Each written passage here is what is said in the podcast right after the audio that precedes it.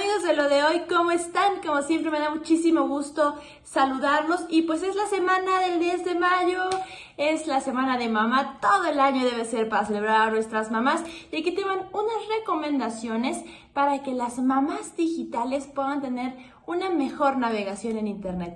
¿Qué es lo que no debemos hacer como mamás en internet. Ojo, de repente muchas mamás eh, agarran Google como consultorio médico. Se dice, eh, más bien los estudios reflejan que 8 de cada 10 mamás consultan algún síntoma o padecimiento a través de Google a través de googlear eh, un eh, padecimiento y entonces de repente ya te haces ideas en la cabeza de tal vez tengo algo grave tú o tus hijos. De repente pasa más cuando son mamás primerizas y entonces te vas directo a lo que dice Google, googleas un síntoma, ya te da el nombre de la enfermedad y tú ya sientes que tienes esa enfermedad. Ojo con eso, mamás, debemos acudir siempre a los especialistas y no irnos solamente por lo que encontramos en Google. Recuerden, Google es un gran buscador, pero solamente como un sistema de información. Y otra cosa que no tienes que hacer, que no debes hacer en Internet, y es las transacciones bancarias en donde te piden tu código de seguridad y que sean sitios que no tienen una S arriba. Recuerda que en el navegador, en la parte de arriba, dice www. y antes de ese www hay un HTTP.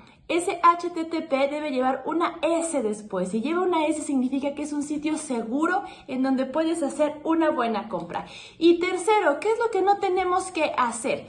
Recuerda, el anterior es no hacer transacciones con tu código de seguridad si el sitio no tiene la S de seguridad. Y el último es que no debemos publicar información privada de nuestros hijos menores de edad, ni fotografías de nuestras casas, ni fotografías de nuestros hijos con poca ropa, de repente porque están en la natación, porque se nos pareció bonito un momento familiar. Recuerda, no publicarlas, eso dejémoslo en eh, solamente en el tema familiar, en lo privado, y también recuerdan no publicar eh, fotografías con sus uniformes y con temas pues muy privados de ellos porque no sabemos hasta dónde pueda llegar esa información. Hay que cuidar nuestra privacidad para que estemos todos seguros. Hay que cuidar lo que publicamos en redes sociales. Mamás, muchas felicidades otra vez y que tengamos una muy buena navegación digital. Adiós.